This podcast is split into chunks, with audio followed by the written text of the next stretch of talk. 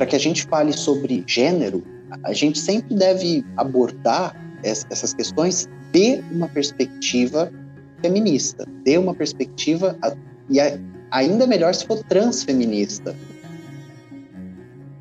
E eu lembro até como professor, assim, de ver crianças e perceber que essas crianças elas estavam é, disfarçando quem elas eram para serem aceitas, para serem amadas. E, e, e, todo mundo que está dentro da sigla LGBTQIA+, internaliza em algum momento da vida um sentimento de que não é bom bastante e de que não vai ser amado por ser quem é.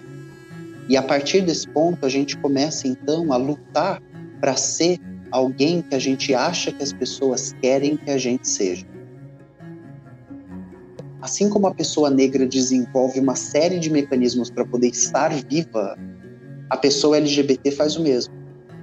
E enquanto eu estiver vivo, eu estarei lutando para que a gente esteja em outro lugar, como, como grupo, como sociedade, como cultura.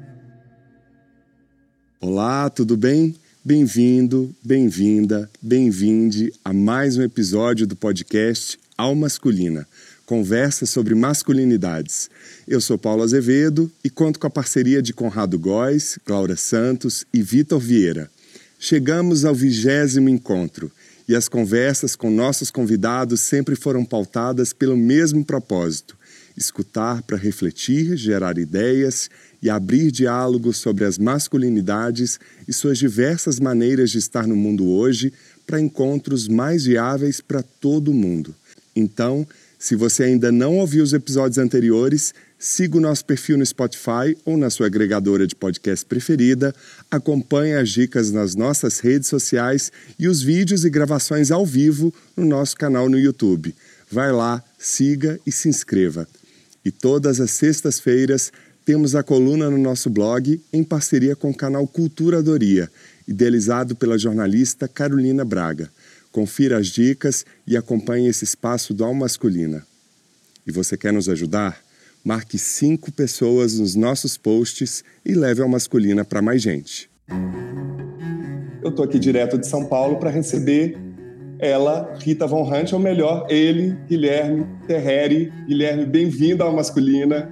Muito obrigado, Paulo, pelo convite. É um prazer estar aqui e espero que hoje a gente possa bater um papo e traga novas perspectivas ou, ou novas ideias para as pessoas.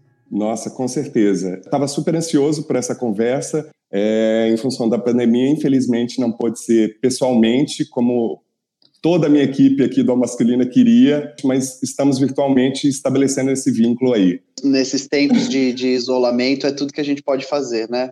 Primeiro, te agradecer, porque eu sei e estou acompanhando o seu canal e tudo que você tem feito em vários outros canais e abrir esse espaço aqui para gente. E tenho certeza a gente poderia ficar aqui horas, mas a gente vai tentar seguir um, um, cronograma aqui de assuntos que eu acho que a sua figura traz e desperta, assim como a sua persona feminina, a Rita Von Hunt. Mas eu queria que você se apresentasse. Meu nome é Guilherme Terreri, uh, eu sou natural de Ribeirão Preto, que é no interior de São Paulo. Me formei em artes cênicas uh, pela Unirio e depois em letras pela USP, em São Paulo.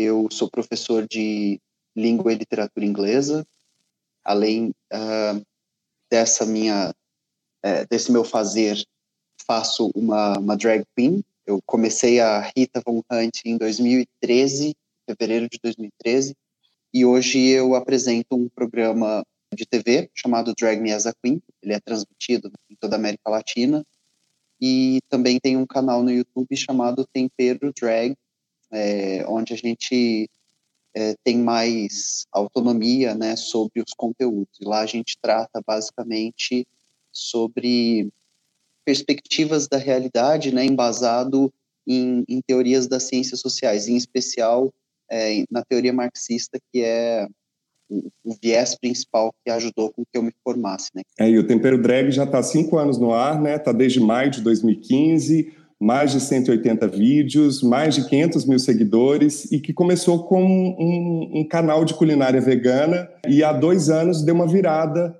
para o Rita em cinco minutos. Conta como é que foi essa transição. o propósito inicial do canal, né, quando eu recebi o primeiro convite para fazê-lo, era debater coisas, né, debater assuntos. Eu lembro quando eu recebi esse convite dos meus amigos que hoje estão à frente da JRG Comunicação, que é a, a produtora de vídeo, né, que faz o, o Tempero Drag. A Rochelinha é, é, na verdade, a Ana Carolina, que trabalha com edição lá. a Isa, a Rafa, o Jorge, né, to, todas essas pessoas que foram aparecendo no canal ao longo desses anos, são, na verdade, os meus amigos dessa produtora e alguns amigos de fora da produtora também, que, mas que fazem parte do nosso círculo social e estavam por ali durante as gravações. Quando a gente começa, eu estava vegano, acho que alguma coisa como um ou dois anos. E, e naquela época, o cerne que eu gostaria de comunicar às pessoas era sobre o, veganismo. O veganismo ele não é uma dieta, ele é um, um, um modo de ação e de luta político sobre o fim da exploração animal, sobre desmontar uma indústria que está destruindo o planeta, destruindo a Amazônia. Muitas pessoas, quando acompanham lá, vão ver o canal desde o início, se deparam com isso, né? Elas falam, nossa, mas de culinária para política. E, e a grande verdade é que a culinária é política o veganismo não é uma culinária, o veganismo é um outro jeito de estar no mundo, ele é um, um, embate, ele é uma luta. Quando essas pautas vão sendo debatidas, né, pela equipe, pelo programa, por mim, pelas intervenções, convites que a gente teve de dar entrevistas, etc. Uma drag falando sobre culinária vegana. A única coisa que mudou é que hoje essas várias matérias falam uma drag falando de política. Só que, na verdade, eu sempre estive falando de política.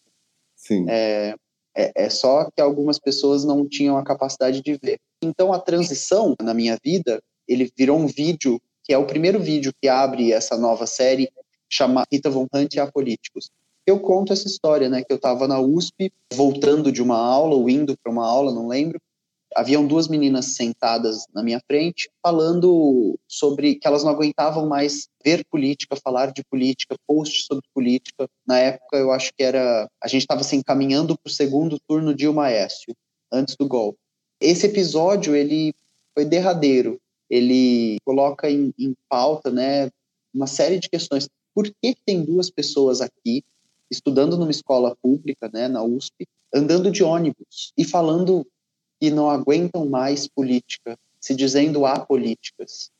E aí, a partir desse momento, eu, eu percebo que talvez eu devesse fazer algum outro tipo de trabalho. Eu morro de saudade da cozinha vegana, assim, é, é uma coisa que eu gostaria muito de voltar ultimamente, agora com a quarentena eu tenho cozinhado muito, é, descoberto novas receitas, mas eu, eu senti que talvez eu pudesse dar voz às minhas pautas de uma outra forma, por uma nova perspectiva. E aí o canal teve um crescimento exponencial, assim, o público se mostrou muito ávido por, por esse tipo de conteúdo. É, a gente começou a falar sobre formação política de forma acessível, de forma lúdica, de forma didática, é, muito antes de, das iniciativas que a gente tem visto acontecer agora, né? Por exemplo, a Gabriela Prioli, que está fazendo um curso sobre política com a Anitta, né, através de lives. Uhum. Ou, por exemplo, o Felipe Neto, né, que uh, de uns tempos para cá vem, vem achando importante se posicionar e falar sobre o entendimento dele das questões, que, de certa forma, ainda, ainda que aqui tem um debate muito grande para a gente fazer né, sobre uh, que tipo de educação política e, e que atores da educação política têm sido ouvidos e como, quando, que é um debate super sério, né? É, a gente parar para conversar sobre isso é, é muito, é infinitamente mais importante do que falar, ah, as pessoas estão se interessando por. As pessoas também se interessaram por fazer uma marcha com um pato de borracha na Paulista, né? As pessoas também se interessaram por votar num cara que falava sobre metralhar a petralhada, é, não tinha nenhuma proposta de governo a não ser Deus acima Brasil acima de tudo e Deus acima de todos. É, as pessoas estão se interessando por política não é exatamente uma frase que eu acho que, que caiba, tenha cabimento. Eu acho sim que mais pessoas têm entendido a necessidade de discutir, de falar ou de se formar, de se informar também sobre política. E aí eu acho que caminhar do canal ele ele está em, em diálogo com esses acontecimentos. E é curioso que ainda hoje as pessoas reduzem o conceito de política a uma visão de partidarismo, né? Que é um, uma esfera da política, né? A gente faz política aqui nessa conversa através desse canal, repensar a masculinidade. Eu sempre falo que à medida que eu vou adentrando nesse tema, eu vou descobrindo que as masculinidades estão na base de grande parte dos nossos problemas, né? Você foi fortemente influenciado pela sua mãe, que estudou em Sorbonne, em Paris. Aos 11 anos você encontrou Madonna. Eu queria saber quais são as suas referências masculinas, ou quais foram? Nossa, é uma boa pergunta. Eu acho que talvez a resposta seja que eu não, não tenho.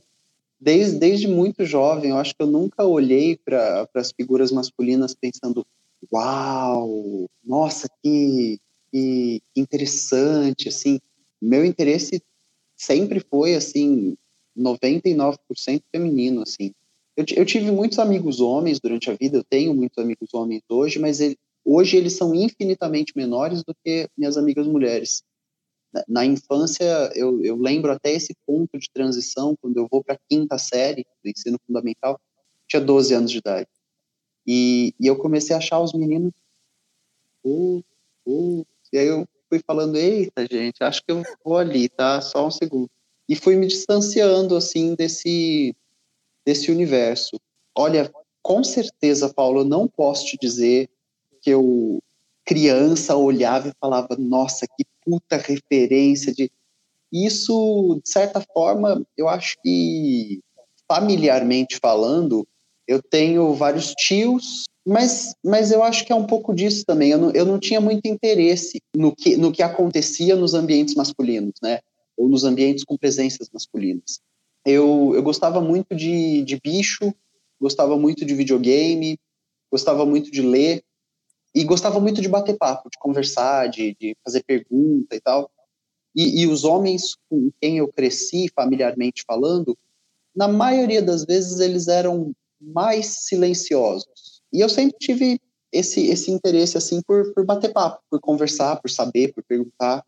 E aí eu conseguia fazer isso muito mais com as minhas primas, com as minhas tias, com a minha avó, com a minha mãe, do que com os meus tios, primos, avô, normalmente quando as pessoas perguntam para um homem hétero, né, me, me, fala uma referência de mulher. Né, 90% desses homens, 90 e tantos por cento, vai falar minha mãe. E eu, eu não posso falar meu pai, né? Porque meu pai é um, é um, é um grandíssimo escroto, um cara que abandonou minha mãe com, com ela grávida, eles se divorciaram. Meu pai está muito mais próximo da figura do anti-herói do que do herói.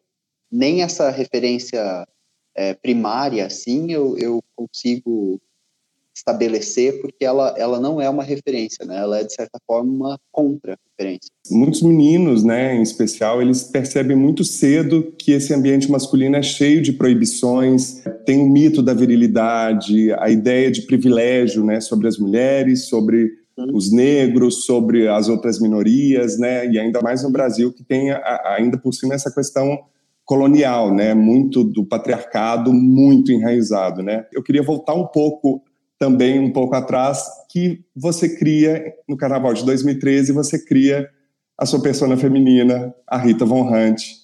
E para uhum. começar essa história, eu queria que você contasse um pouco o que, que é a arte drag, que abarca tantas outras artes e tantas outras habilidades. Eu tenho sempre medo dessa pergunta. Porque senão você vai falar, na Grécia.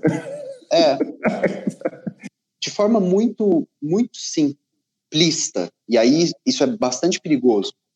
A gente pode falar que uh, drag é uma forma artística que escancara a performance de gênero. É subversiva, contraventora. Por que subversiva? Porque ela ela está preocupada, extremamente preocupada, em, em desvirtuar a regra, em subverter a norma. Contraventora, porque ela, ela uh, confronta o que está colocado. E, e, portanto, né, por ser subversiva e contraventora, existe um processo de marginalização desse tipo de arte. Mas aqui, se você que está assistindo não tem contato uh, com, com esse universo, a primeira coisa que eu quero que você saiba é que existe um, um ator, um cantor e um apresentador de TV e uma drag queen nos Estados Unidos chamado RuPaul Charles. O RuPaul, além de tudo que a gente conhece ele por ter feito, videoclipes, filmes, apresentar programa de TV, gravar CDs, ele é um estudioso do budismo. Quem, quem já teve a oportunidade de ler algum livro do RuPaul, ou, ou mesmo quem tem uma atenção maior com as letras das músicas dele, é, o RuPaul fala que existem poucas coisas tão poderosas quanto se transformar na imagem da sua imaginação. De, desde sempre, a gente, a gente imagina o que a gente gostaria de ser, né? onde a gente gostaria de estar, o que a gente gostaria de fazer. E existe um debate aqui super profundo, e eu nem vou fazer ele no campo do misticismo, né? eu não vou falar sobre lei da atração, não vou dar uma de coach aqui. Ex existe um, um debate que a gente pode fazer no campo da arte, que é sobre o olhar. Quando a gente olha para coisas, existe sempre uma questão se a gente está vendo as coisas ou se a gente está vendo o nosso referencial sobre as coisas. Da mesma forma, quando a gente escuta alguém, né? Será que a gente realmente está escutando essa pessoa ou será que a gente está ouvindo o que a gente quer ouvir? A maioria das, dos nossos confrontos e conflitos são pessoas dizendo não foi isso que eu quis dizer. Imagem da sua imaginação é essa construção de, de, de, muito poderosa, né?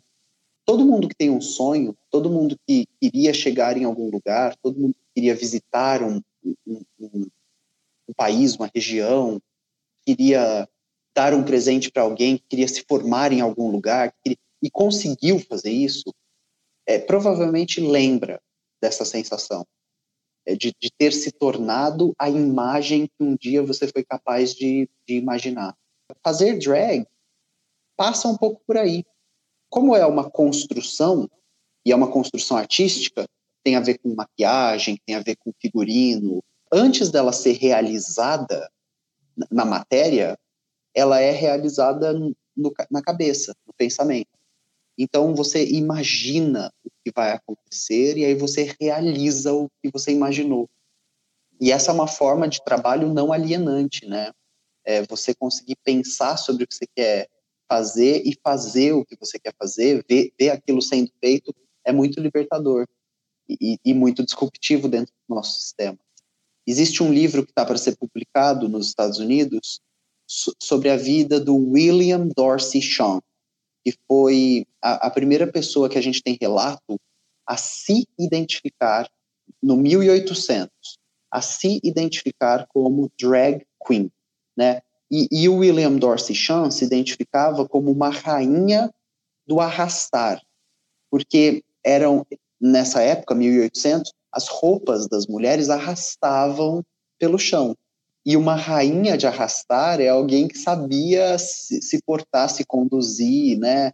Sabia usar daquele, daquele vestuário. Fica, por exemplo, uma indicação de filme antigo já, mas muito bom, que é Vitor ou Vitória, no qual uma, uma atriz, para conseguir um papel, vai se disfarçar de um homem e depois vai se disfarçar de uma mulher. Então, eu detesto responder porque eu acho que o importante é pensar.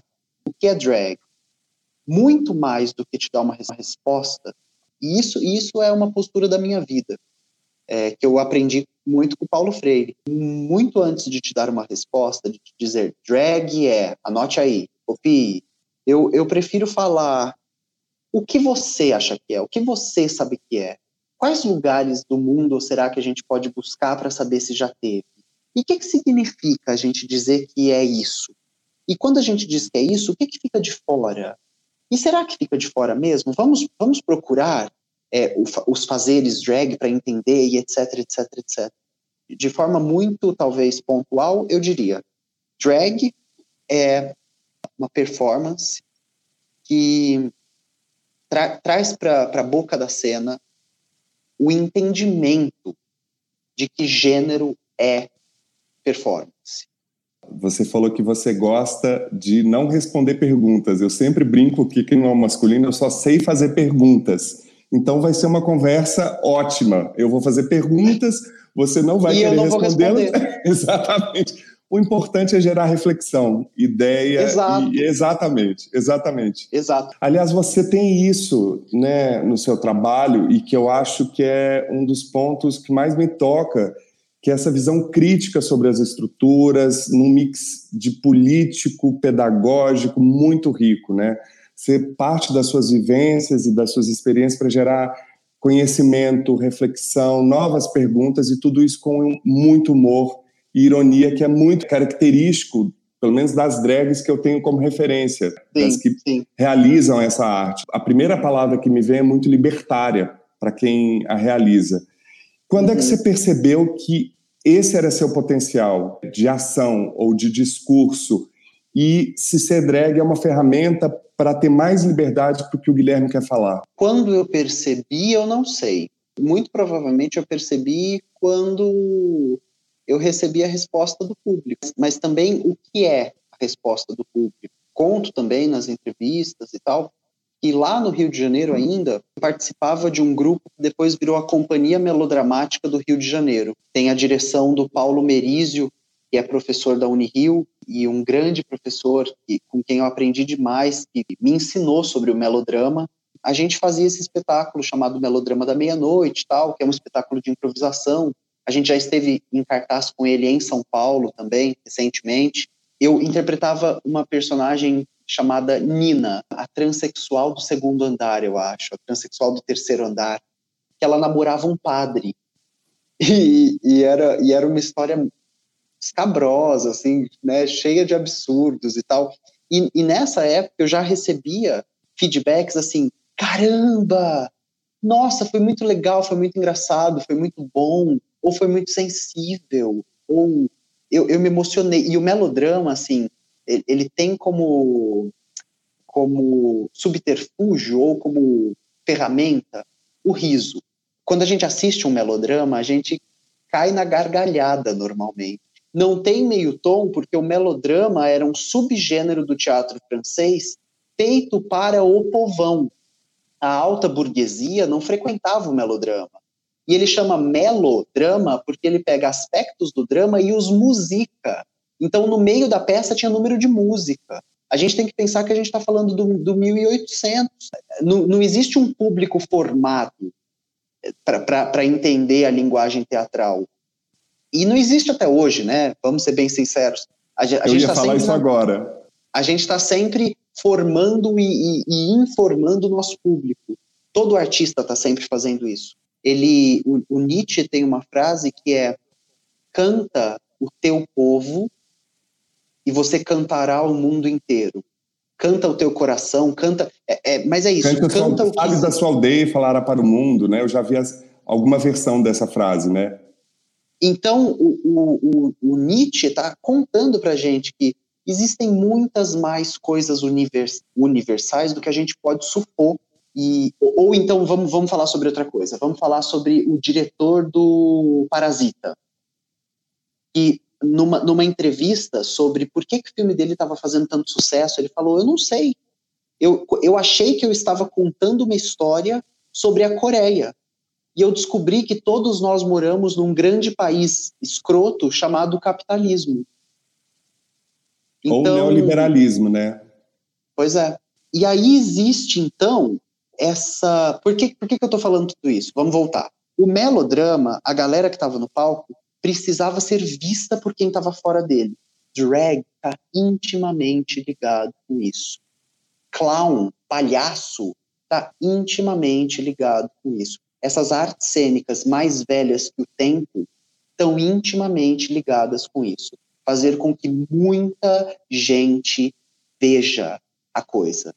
E aí a gente pode pela confluência do nosso mundo, imaginar que muita gente ver significa empobrecer, simplificar, delapidar. E, e, a nossa língua nos conta isso, né? Por exemplo, em inglês, pulp fiction, né, que depois vai virar o filme maravilhoso do Tarantino, pulp fiction é ficção para as massas. A, a galera da literatura separava a, a boa literatura da literatura de massa, né? do panfleto, da coisa do povão. Então, o, o capitalismo nos dá uma ideia que se é para todo mundo, é ruim. Que quanto mais é, sofisticado, mais exclusivo for, melhor. Eu estou aqui advogando que é exatamente o contrário.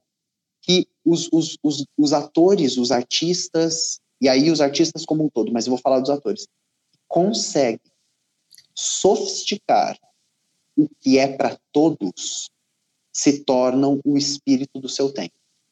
Então, os artistas que conseguem construir um trabalho que fala com todos, ou com quase todos, ou com a maioria, e ainda assim é sofisticado, é, é, é, é rebuscado, é, é, trabalhado, tem muitas camadas, ele, ele se torna o espírito do tempo dele, e não é à toa que a gente está lendo William Shakespeare 500 e tantos anos depois dele ter existido. Então, o sonho de todo artista, né? Eu estou falando tudo isso porque você me fez uma pergunta. Quando você acha que você entendeu o potencial da sua drag? Eu ainda estou entendendo. Se o meu potencial era drag, etc. Eu estou dando essa, essa resposta para você, que não é uma resposta. Eu estou refletindo com você, eu estou jogando um monte de, de, de, de, de referências, eu estou construindo uma narrativa é para tentar contar no final das contas que tem gente que assiste o Tempero Drag e não, e não percebe, fica intrigado se a Rita é uma drag, ou que não entende se eu estou fazendo uma ironia, se eu estou falando sério. Todo esse campo, ele ele está intimamente ligado com o meu trabalho de ator e com o meu entendimento de ser para todos, ser para poucos, ser sofisticado e, e, e, ao mesmo tempo passar o que eu preciso passar. Então, o, o, meu trabalho como, como drag, a minha, você usou a palavra potência, eu acho, meu encontro, ele está especialmente ligado com a minha capacidade de peneirar. Como, como que eu tiro o bagaço do suco e como que eu ainda sirvo suco para as pessoas. E como que eu faço isso de uma forma que seja palatável, acessível, divertida, mas que incomode que, que tire do lugar, que desnorteie, ou como Tom Zé cantaria, que explique para confundir, confunda para explicar. Eu pensei exatamente nessa frase agora, nesse trecho do Tom Zé. Aspas. Movimentos explicitamente reacionários existem, mas não exercem geralmente muita influência. Homens se mobilizando enquanto homens para lutar contra mulheres tendem a ser vistos como doentios ou fanáticos, muito mais relevantes para a defesa das desigualdades de gênero são os movimentos e as instituições em que os interesses dos homens são indiretamente promovidos, entre eles as igrejas, organizações étnicas, partidos conservadores e movimentos nacionalistas. Um caso particularmente importante de política de gênero indireta é o neoliberalismo, a ideologia econômica dominante hoje em dia. O neoliberalismo é, em princípio, neutro em relação a gênero. O indivíduo não tem gênero e o mercado oferece vantagens ao empreendedor mais esperto, não a homens ou mulheres em si. Mas o neoliberalismo não luta pela justiça social em relação a gênero. O neoliberalismo pode funcionar como um tipo de política de masculinidade em grande medida por causa do papel poderoso do Estado na ordem do gênero. O Estado constitui relações de gênero de muitas maneiras, e todas as suas políticas de gênero afetam homens. Muitas políticas convencionais, por exemplo, questões de segurança e de economia, lidam substancialmente com homens ou servem aos interesses dos homens, sem que esse fato seja reconhecido. Gênero em termos reais, de Raywin Connell. Dá, dá vontade de colar as páginas em casa, né? Esse livro foi indicado pelo Rafa Rios, do Ressignificando Masculinidades, que participou da quinta live aqui do Al Masculina. Foi escrito por uma socióloga, professora emérita da Universidade de Sydney, na Austrália, renomada pesquisadora nos campos de estudos de gênero, sexualidade, mulher trans, e que revela muito de coisas que estão sendo ditas há um bom tempo e a gente ainda não aprendeu, né, Guilherme? Vale contar também para as pessoas que a Raywin, ela se assumiu, né, ou ela dá, dá cabo da sua transição já numa fase madura da vida dela, né? Durante muito tempo teve como parceira, foi, foi casada com uma das feministas e militantes feministas mais importantes da Austrália. Muito do trabalho da, da, da Raywing, eu tenho certeza que vem dessa aproximação e dessa relação e desse estudo uh, uh, criterioso, cuidadoso, dessa vivência do feminismo. Sempre gosto de bater nesse ponto que, para que a gente fale sobre gênero, a gente sempre deve abordar essas questões de uma perspectiva feminista, de uma perspectiva e ainda melhor se for transfeminista. Tem uma autora muito famosa, muito célebre, chamada Gayle Rubin, e nos anos 70 ela vai é, fazer dois artigos que compilados viraram um livro chamado Políticas do Sexo. Nesse primeiro artigo dela, Tráfico de Mulheres, a Gayle Rubin é acreditada por ter estabelecido o sistema sexo-gênero. Então, antes da Gayle Rubin, a gente praticamente não falava sobre esse sistema. E a Gayle Rubin, a gente identifica ela como uma das lançadoras dessa, dessa pedra fundamental. E nesse artigo, a Gayle Rubin vai trazer pensadores fundamentais do Ocidente, então o Marx, o Engels, o Levi-Strauss e o Freud, e vai problematizar o entendimento que eles têm de mundo através de uma perspectiva feminista e deu do que deu, né? Ela conseguiu fazer um corte na episteme que a partir dela você, você analisa a coisa de uma forma completamente nova. Ela é uma das pesquisadoras do mundo que conseguiu mostrar para as pessoas que é muito importante olhar para o mesmo objeto, só que por outra perspectiva. Conseguir captar o, o movimento real do objeto é, por todas as perspectivas possíveis acho super interessante no trabalho da Conan, nesse livro, como ela escancara uma coisa que a gente às vezes não se dá conta de que todas as estruturas ou essas estruturas patriarcais e que vão se reinventando através de, de diversas maneiras, o capitalismo se reinventando de diversas maneiras, tem base em instituições homoparticipativas, né, como ela cita nesse trecho, né? Exército, a igreja, o exército, política. É muito interessante isso. Você já sofreu algum tipo de preconceito, Guilherme, e na vida íntima, no início da sua carreira como drag, ou mesmo publicamente? Bom, preconceitos, né? como escapar deles, né? Não, eu sofri inúmeros, vários, vários, vários, vários, vários, vários, vários, vários. Estou pensando aqui em, se você quer um exemplo, talvez em qual que eu possa contar infinitos. Eu acho que ao invés de pensar no exemplo, pensa na maneira como você conseguiu lidar com ele. Ele traz mais do que a situação em si, ele revela uma, uma sensação que às vezes pode virar uma marca na pessoa que vai se repetindo, né? E reconfigurando Sim. toda a sua subjetividade, a sua espontaneidade. Ótimo. Recentemente rodou nas redes sociais um post, que era um post que falava assim: Nós, pessoas queer, passamos a maior parte das nossas vidas construindo um personagem ou uma carapaça ou um escudo ou uma armadura que nos proteja quem nós realmente somos, que proteja quem nós realmente somos da sociedade que se descobrir quem nós realmente somos nos destruirá.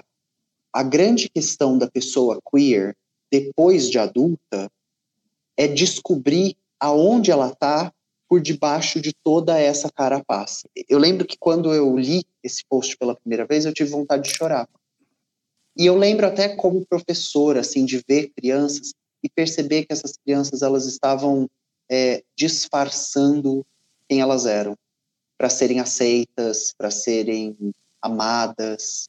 E, e, e, todo mundo que está dentro da sigla LGBTQIA+, internaliza em algum momento da vida um sentimento de que não é bom bastante e de que não vai ser amado por ser quem é. E a partir desse ponto, a gente começa então a lutar para ser alguém que a gente acha que as pessoas querem que a gente seja. Isso dito, eu vou falar sobre uma experiência que eu tive durante uma turnê. né? Isso foi uma turnê internacional. Nessa turnê estávamos eu, Ícaro Kadoshi e Penélope Jean, que juntos apresentamos o programa. E nós estávamos em outro país na América Latina, não vou dizer o país para evitar constrangimentos. E, do, e a gente foi recebido por uma equipe de TV, porque o nosso programa estava estreando nesse país.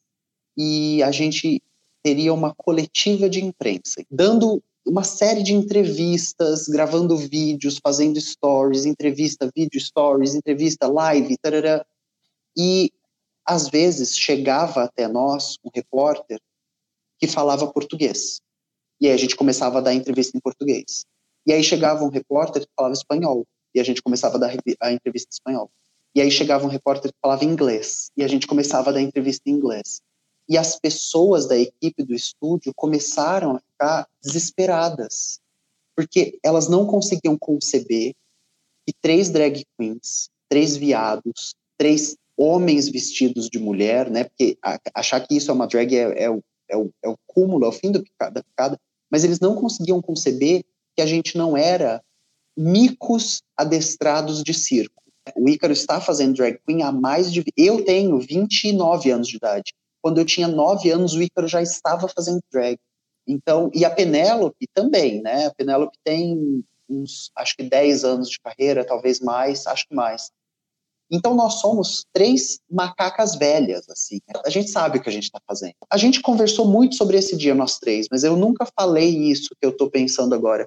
É que esse dia, ele, ele deixa muito exposto uma característica que está comigo desde sempre, que é eu não saio de casa sem estar sete vezes preparado para o que possa acontecer. Porque a mediocridade não é um privilégio de quem é diferente. Assim como uma pessoa preta é, guarda nota fiscal de tudo que ela comprou, porque ela sabe que a qualquer momento ela pode ser revistada pelo segurança da loja, é, a qualquer momento ela pode ser parada pela polícia. Assim como a pessoa negra desenvolve uma série de mecanismos para poder estar viva a pessoa LGBT faz o mesmo. E nós, enquanto LGBTs, enquanto drag queens, enquanto estrangeiros, enquanto no, no, no, mercado do entretenimento, da televisão, cada vez mais você vai precisando estar sete vezes mais pronto do que todo mundo que está à sua volta, porque os ataques vêm de todos os lados, né? Então, quando você me pergunta sobre preconceitos e posturas, esse episódio na minha vida, essa passagem, esse acontecimento, ele, ele deixa muito enunciado o fato de que eu me transformei numa pessoa que tem plena consciência de que se eu for alguma coisa próximo do medíocre, eu serei apagado da face da terra. E eu queria também entender como é que você percebe essa cultura de ódio do cancelamento que afeta a comunidade LGBTQIA+. Eu sempre esqueço alguma letra. Acho que você falou todas. Eu, eu não vejo a hora da gente chamar as pessoas de normativos e desnormatizadores. Eu acho que seria muito melhor. Estaria, ai, seríamos todos infinitamente mais contemplados.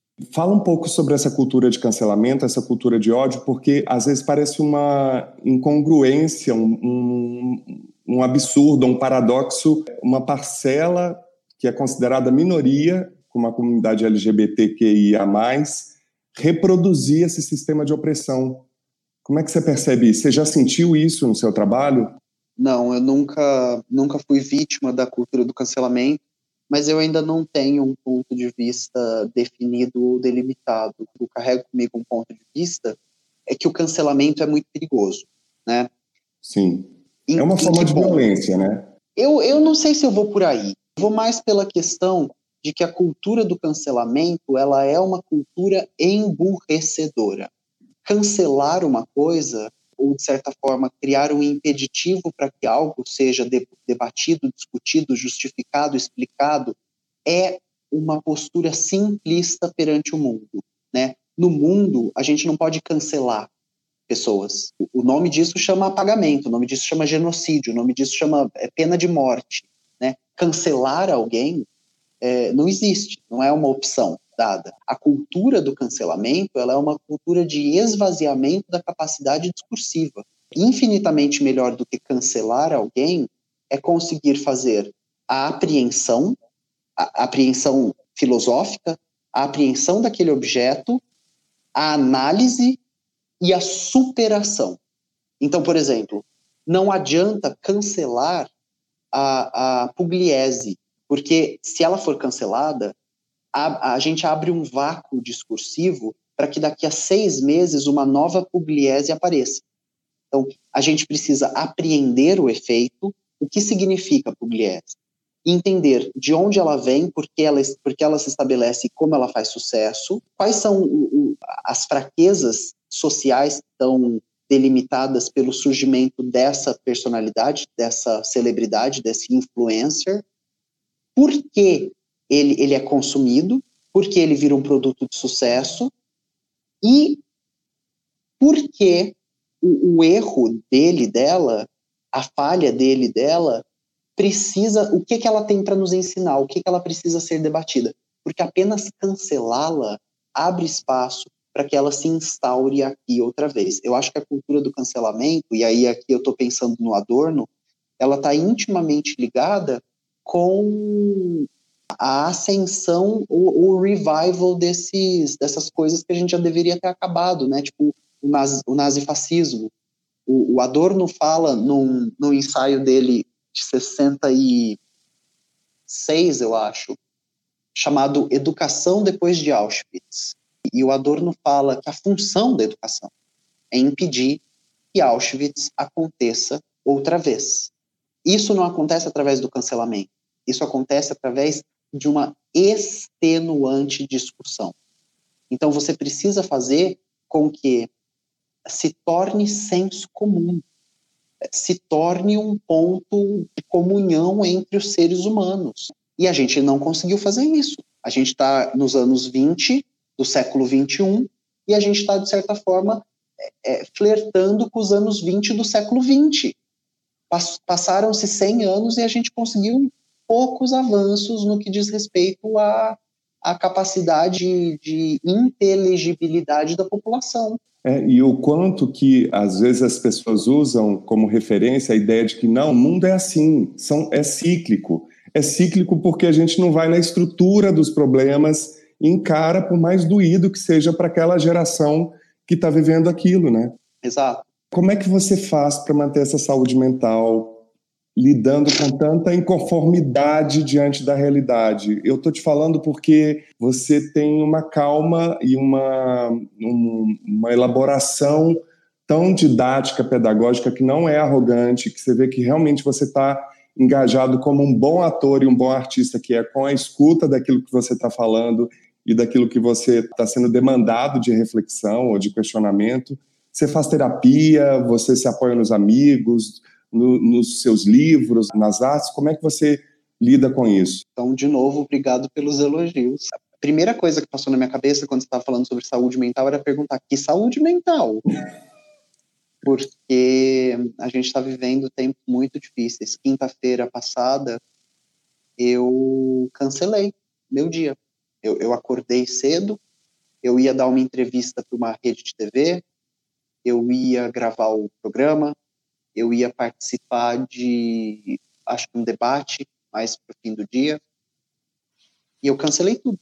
Eu estava terminando de me maquiar e eu e eu fiquei sabendo do, do menino Miguel, do assassinato de uma criança de 5 anos de idade, por, porque a, a, a patroa fazer a unha era mais importante do que ele estar tá vivo. E quando eu li essa notícia, eu tudo que havia dentro de mim quebrou, assim, desmoronou. Eu, eu não estava mais vivo naquele momento, eu morri. Eu cancelei tudo que eu tinha para fazer, tomei banho, tirei toda a maquiagem, deitei e dormi até a sexta-feira. Não conseguia mais fazer parte daquele mundo, precisava me isolar.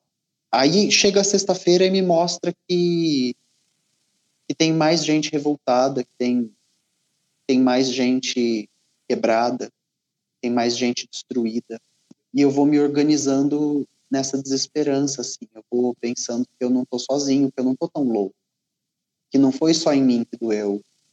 Que não foi só o meu dia que acabou. Pensando que, então, essa, essa humanidade que eu consigo reconhecer em mim está nos outros também Então eu tenho que trabalhar, eu tenho que continuar. Então eu tenho que, estar aqui mais um dia. Então eu tenho que propor mais uma reflexão. Então eu tenho que porque eu, eu estou lutando.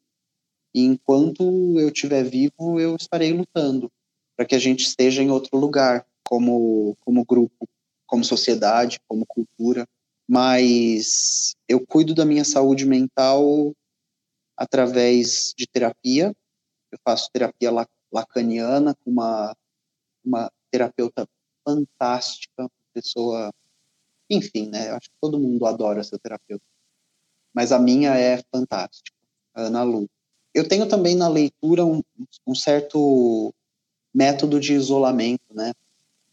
É, ler um livro é se isolar da realidade em algum ponto, porque ele exige silêncio, ele exige concentração, ele exige disciplina. E eu lembro assim de vezes que eu estava angustiado, nervoso, triste. E eu abri ali o livro e, de, e era como uma droga opioide que se colocava ali e, e, e apagava e abafava uma dor. Eu, eu sempre conto também com, com pessoas em quem eu reconheço grande humanidade para me manterem forte. Eu, eu encontro os meus refúgios dentro, dentro das artes, dentro da, das ciências, né, da, das humanidades. E é daí que eu acho que eu tiro um pouco de força, assim, mas eu tô cansado. Tô, eu não sou a melhor pessoa para falar sobre sobre saúde mental agora, assim. Primeiro, te pedir desculpa pelo termo saúde mental, foi a analogia que eu criei para tentar se manter de pé diante dessa overdose de notícias, não só em relação ao cenário político partidário, a todas as, as questões que nosso país está passando, mas do mundo, e te dizer que você tem aqui um, novo apoio, né, não só em mim, como na equipe do Masculina, porque é, também é um projeto pautado pela inconformidade, mas também por muito afeto e amor, porque para mim o amor sem conformidade não gera revolução. Lugares comuns com a psicóloga e sexóloga Ana Canosa. Existe uma diferença muito grande na abordagem entre um não, casal homoafetivo não. e um heteronormativo? Para mim, não. Para mim, não. Eu acho que não existe. Existe, por exemplo, algum tipo de adaptação de ferramentas para as práticas sexuais mais específicas. Então, para o sexo anal, por exemplo, quando é um casal de gays que gostam ou praticam sexo anal, porque nem todo casal de gays pratica sexo anal, como a população acha que sim é, ou alguma coisa mais específica de toque na relação entre lésbicas, por exemplo. Mas o trabalho em si é o mesmo. Né? E são as mesmas queixas, né? Uma que não quer transar, outro que não quer transar e tal. É, é, negociar o desejo numa relação de compromisso de média a longa duração não é fácil. A gente ouve falar em monogamia, em poliamor, em um monte de conceitos que antes a gente não tinha isso tão público. Uhum. Como é que eh, você está sentindo essa administração? Eu acho o seguinte, eu acho que a vida não é justa. tá? A gente, como espécie, juntou e desenvolveu a capacidade de amor e apego, o bicho pegou. Enquanto a gente está lidando com desejo sexual, atração, início de relação, a gente não tem, ninguém tem problema. Ou temos poucos problemas. Tem, tem um problemas para paixão ali. Acabou. O outro pode até ser ruim na cama, mas se tem uma química, a coisa vai. Vai e você sai fora muito do seu ritmo natural. Porque você está movido por, por, pelo apaixonamento. Então, é, nunca se transa tanto. Quando você vai desenvolvendo o amor e o apego, entram outras coisas afetivas, de convivência, de relacionamento, e o desejo muitas vezes ele é abafado pela convivência, pelo amor, pelo cuidado. E o desejo, às vezes, se esgota. Ou ele diminui muito. É aí que não é tão justo. Né? Nesse sentido, a espécie humana ainda. A gente ainda está tentando resolver esse troço. Então chegou um momento, não, vamos ser monogâmico todo mundo. Século XIX, beleza, vamos ser monogâmico. Fudeu, não deu certo. 70% de infidelidade conjugal para homens, 50% de fidelidade conjugal para mulheres, divórcio, não deu certo. Então agora as pessoas estão falando assim: bom, o que, que vai dar certo então? Vamos manter? Poliamor. Poliamor é uma tentativa de eu poder viver com você o amor e o apego, mas também amar outra pessoa, porque assim a minha personalidade é. Eu quero ficar livre para ter outras experiências e ter outros afetos, mas eu quero manter você. Então, desde que a gente desenvolveu o apego, o bicho pegou total. A gente desenvolveu o apego, Ana? Eu acho que existem duas teorias principais. Uma que a gente desenvolveu o apego a partir das necessidades fisiológicas fundamentais, então, amamentação e tudo. Então, eu começo a desenvolver o apego a partir desta necessidade. E uma outra teoria de que o apego é anterior à própria necessidade fisiológica. Que o ser humano nasce com a capacidade e necessidade de apego. De conexão, de, conexão, de ser comunitário, exatamente. de estar em, Isso. em relação. Isso, de estar em relação. Antes mesmo de precisar é, sobreviver com alimentação e etc, etc. Então, a gente tem que lidar com o desejo, não é fácil. Primeiro porque o desejo ele não se esgota na relação romântica, ou não se esgota para todo mundo, para aquela pessoa específica. Ainda que a gente vive numa sociedade onde as pessoas hoje são muito mais livres sexualmente. Então, isso também te chama atenção. Antigamente, a minha avó conhecia o meu avô, o cara, o padre e os vizinhos, no máximo. A minha mãe já conheceu mais gente. Eu, então, né? Então é assim.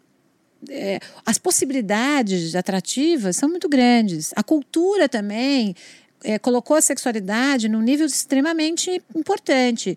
Antes, a satisfazer sexualmente não era de grande importância. A gente colocou o sexo num lugar nas relações de muita importância. Então o parceiro precisa ser muito. Então, só que o parceiro não precisa ser só bom de cama. Ele precisa ser amigo, precisa dividir as coisas comigo, precisa ser bom pai, precisa ser boa mãe. É, e aí eu acho também que as pessoas muitas vezes se perdem um pouco. Então, então eu acho bom a gente falar sobre, eu acho bom a gente discutir a monogamia, a gente vai ser monogâmico ou não vai. Já vi, é, já atendi trisais de poliamor com suas questões. Nós, seres humanos, somos difíceis, somos é porque complexos. Porque a gente parte de uma cultura, né? Pois é, nós somos complexos. Conheça mais sobre o trabalho da Ana. Acesse anacanosa.com.br. Vale ressaltar que essa conversa foi gravada antes da pandemia e que eu tenho certeza que muito desses desejos e dessas formas de relação estão sendo repensadas e aprofundadas e é, a gente já tem muita coisa sendo produzida, mas ainda é muito cedo também para entender o que, que vai acontecer com tudo isso daqui para frente. Tem um vídeo que hum. está no canal do Tempero Drag, que é o medo de estar perdendo, que fala um pouco desse FOMO, né? Fear of uhum. Missing Out. Você mesmo jovem, você demonstra muita segurança e influência, né? Assim, com muitas referências e informação. Como é que você filtra essas possibilidades e desejos e como é que você administra seu tempo? Tudo que eu posso dizer sobre isso é que o meu ensino está orientado pela pesquisa. Eu não falo de alguma coisa sem ter pesquisado a coisa sobre a qual eu vou falar. Desde que o canal se propõe como canal, eu não tô, não tô ali para dar opinião, não sou um opinador, né? A Mari, Mari G, minha, minha grandíssima amiga, uma vez ela me deu um, uma bronca de, de meia hora, assim, mas a Mari me disse que eu dificilmente falo sobre o que eu acho, eu. E aí eu respondi para ela, miga, eu tô cagando pro que eu acho ou eu penso. Eu sou, eu sou nada, né? A, a, a gente está aqui para articular. Eu penso dessa forma. A gente está aqui para articular ideias. É, o que eu acho, isso é desimportante. Fora do mar. Você já se sentiu inadequado dentro de um sistema? Você já se sentiu fora do mar? É, eu tenho uns quadros aqui na minha parede, mas um dos quadros que tem na minha sala é um peixe gigantesco destruindo uma cidade. Ele está andando pela cidade, destruindo ela. E, e esse quadro está aqui porque desde que eu me entendo por gente, eu sou um peixe fora d'água.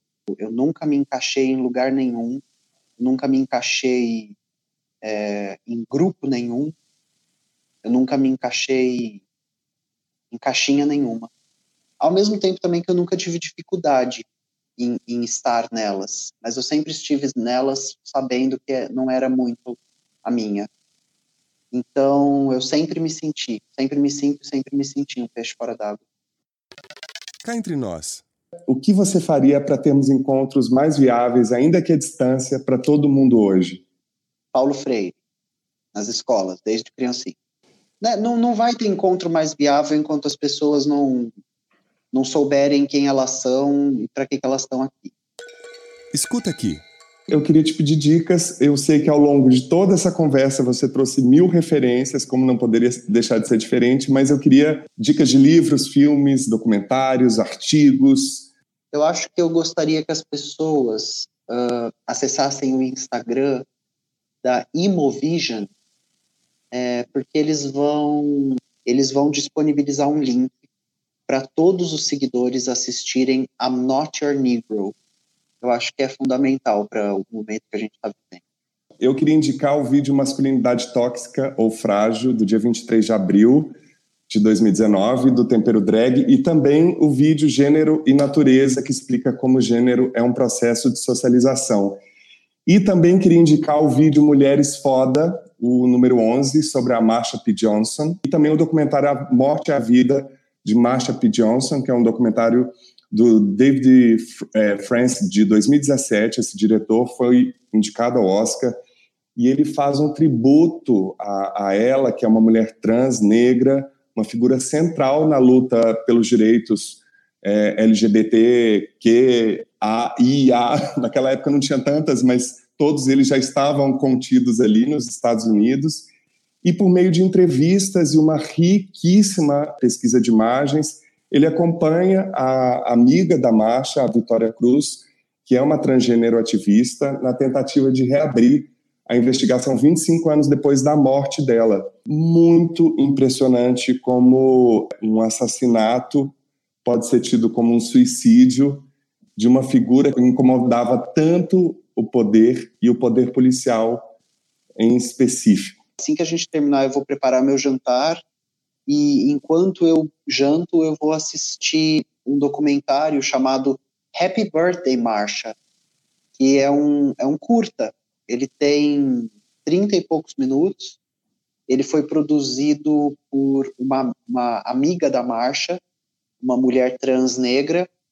É muito importante duas coisas, né? Primeiro, é muito importante olhar para essa história e falar. E no Brasil, né? por exemplo, quem assistiu A Vida e a Marcha, A Vida e a Morte da Marsha P. Johnson, que é um documentário que tem lá no Netflix, e não assistiu Divinas Divas da Leandra Leal, se eu te encontrar na rua, eu vou quebrar seus dentes. Maravilhosa dica. É, porque que história é essa de, de, de subalternização colonial, cultural? Então, é, é muito importante olhar para essas referências que vêm de fora, mas articular, é, elas só servem para alguma coisa se elas forem articuladas com as realidades daqui de dentro. A Marsha P. Johnson, ela, ela, é, ela foi adotada, né, dentro do mito fundador de Stonewall, porque Stonewall não é a primeira revolta por direitos gays nos Estados Unidos, mas dentro do mito fundador de Stonewall, ela foi adotada como o espírito da revolução. E, e várias outras pessoas estavam lá, por exemplo, a história fez o apagamento da Stormé de la Verrie. Era uma lésbica que se vestia como homem, né, que fazia uma espécie de drag king. Ela foi uma das primeiras pessoas que peitou a polícia. A marcha chegou na, na, na Stonewall quando a revolta já estava acontecendo há umas duas horas, assim. Aí tem várias histórias, né? Ela chegou, ela, tá, ela tacou um copo de shot na vidraça do bar, quebrou a vidraça do bar. No dia seguinte, ela subiu num poste para tacar tijolo em carro da polícia. Mas a Stormé de la que era uma sapatão foda, foi apagada. Né? Pouquíssimas pessoas sabem dela. Você abre a Wikipedia, escreve Stormé de la é um artigo de, de 10 linhas. Você escreve Marsha P. Johnson, tem 20 páginas. Toda a história trabalha com, com ocultamentos e apagamentos né? Bom, o Walter Benjamin ele fala que a função do historiador, no livro dele, no, no, no escrito dele famoso, Tese sobre a História, é, ele fala que o historiador precisa escovar a história a contrapelo, né, para ver o que, que pula dali. É super importante a gente saber que o mito fundador dos nossos direitos é uma mulher trans negra, drag queen, é, e, e que depois ia ser soro positiva. A bota que chuta a, essa história é dessa pessoa, mas é super importante também que a gente saiba que existem outras uh, personalidades super importantes. E aí, nesse documentário, a parte que eu mais me emocionei, mais gostei de assistir, é quando a Silvia Rivera, que era a melhor amiga da marcha, é proibida de falar numa marcha LGBT, porque a, o movimento que tinha sido iniciado pela por essas por essas personalidades, né, essa travesti e esse drag king, é, depois ele vai ser higienizado por pessoas que acham que, a, que as vozes dessas pessoas não são bem-vindas no movimento. Para mim também é uma das cenas mais marcantes do documentário, ela na Washington Square, tomando o microfone, uma tomar, retomada de território, né? É, e ela foi vaiada e tudo, né? Exato. E eu queria indicar, estou meio constrangido de fazer essa indicação tendo você como convidado, mas eu acho, para quem não conhece nada sobre cultura drag, enfim, e que pode ter um tempo a mais aí nesse período de, de pandemia, vai lá na Netflix visitar um pouco da, do reality show RuPaul's Drag Race, que mesmo sendo um programa de competição artística, ele trouxe visibilidade para essa arte. E falar para as pessoas que, é, antes de se tornar um enlatado da indústria de cultura, as temporadas 1, 2 e 3 falam muitas coisas que a gente precisa ouvir. Então, olhar para esse programa lá no iníciozinho dele, quando não tinha patrocínio, quando ele era feito num galpão, quando as câmeras eram horrorosas, olhar para esse programa lá, lá, lá no início, é, é ter as informações que a gente precisa sobre a cultura antes da cultura ter se transformado numa mercadoria. E no canal da Dakota Monteiro tem um episódio com a Rita Von Hunt e, e a Dakota comentando um pouco sobre uma visão mais aprofundada sobre o, esse show, que ganhou vários Emmys, e que é muito interessante perceber a perspectiva de quem vive essa cena é, sobre esse programa tão popular, né? Como é que faz para te achar nas redes, divulgar curso, quer dar alguma receita? Eu só uso o Instagram, é arroba. Eu tenho também o um canal do YouTube, que é o Tempero Drag. E uma receita é, se você bater num processador de alimento, acho que no liquidificador também dá, banana com leite de coco e congelar, você faz sorvete cremoso, sorvete de bola, tá? Você nunca mais precisa explorar uma vaquinha. Quem você gostaria de indicar para ter essa conversa aqui no Masculina? Duas pessoas, pode? Deve. Eu vou indicar duas, dois grandes homens maravilhosos que eu conheço, é, chamados Túlio Custódio. Túlio é um, um antropólogo brasileiro, agora ele é um doutor, né? Na época que eu conheci, ele era um mestre, eu fui aluno dele algumas vezes, uh, já trabalhei com ele, já fizemos uma análise do Bacurau para o podcast da, da, do Mamilos. Enfim, o Túlio é uma das pessoas mais encantadoras e geniais que eu conheci na minha vida. E o Túlio tem um livro muito, muito bom, que ele participou, chamado debates contemporâneos sobre Diálogos a contemporâneos negra. sobre masculinidades negras. Eu falei desse livro na minha última coluna aqui no blog do Masculina. Ele, é, ele faz um dos artigos. É organizado pelo Henrique Restier e o Rolf Malungo de Souza. É incrível esse Pro, livro. Pro, professor Rolf Malungo, autor Exato. do Falomaquia. É, Exato. Eu deixo recomendado esse, esse homem e, e o Jones Manuel, que é um amigo querido, um intelectual importantíssimo, é, um militante importantíssimo e uma pessoa séria, comprometida, engajada. Assim como Túlio, ele também é uma, uma, uma inspiração. Querido, eu te agradeço por toda a paciência, disponibilidade, interesse em participar desse espaço. A gente está apenas engatinhando no formato, a gente está revendo cada vez mais a forma de levar esse diálogo da forma mais aberta possível para encontros mais viáveis para todo mundo. Eu gosto de repetir sempre essa frase no início de cada episódio para a gente não se esquecer do porquê a gente tem esse espaço. Queria agradecer sua sinceridade. Fiquei emocionado vários momentos e eu acho que é um alívio perceber que no meio de tudo isso, eu acredito que a gente é a maioria. Sabe assim? Eu também. É, e a gente precisa se multiplicar e se reconhecer e se achar nos momentos em que a gente precisar. Eu nunca deixo de acreditar que pessoas boas são a maioria. Sou eu que agradeço, de verdade. Foi, foi um prazer estar aqui. Espero que as pessoas que tenham acompanhado esse bate-papo saiam daqui diferentes do que entraram. Visite o nosso site. Lá você encontra todas as dicas dos nossos quadros, além da transcrição do Lugares Comuns, o episódio na íntegra e a coluna semanal no nosso blog. Anote aí www.concultura.com.br barra Almasculina. Continue nos enviando mensagens e comentários e compartilhe o Almasculina nas redes. Você nos encontra em diversas agregadoras de podcast, Spotify, Deezer, entre outras. E no Facebook, barra Almasculina, no Twitter e no Instagram, arroba Almasculina. Gostaria de agradecer muitíssimo a todas as pessoas que colaboraram, em especial Guilherme Terreri, a drag Rita Von Hunt e Ana Canosa. E também não posso deixar de agradecer Mari G e toda a equipe do canal Tempero Drag, Fernanda Ribeiro, Roberto Vogel e Soraya Azevedo. E mandar um abraço para todas as pessoas que pediram tanto que a Rita viesse ao Masculina. Obrigado pelas mensagens e continuem sugerindo novos convidados. Bom, nosso episódio fica por aqui e é feito por Conrado Góes na trilha sonora original, gravação e mixagem, arroba Conza01 no Instagram, Glaura Santos na identidade visual e arte, arroba Glaura Santos, Vitor Vieira nas fotos, arroba Vitor Vieira Fotografia e eu, Paulo Azevedo, na idealização, roteiro, edição e apresentação, arroba Paulo Azevedo Oficial. Esse podcast é realizado pela Concultura. E você que nos deu o prazer da sua companhia até aqui, muitíssimo obrigado e até o próximo encontro.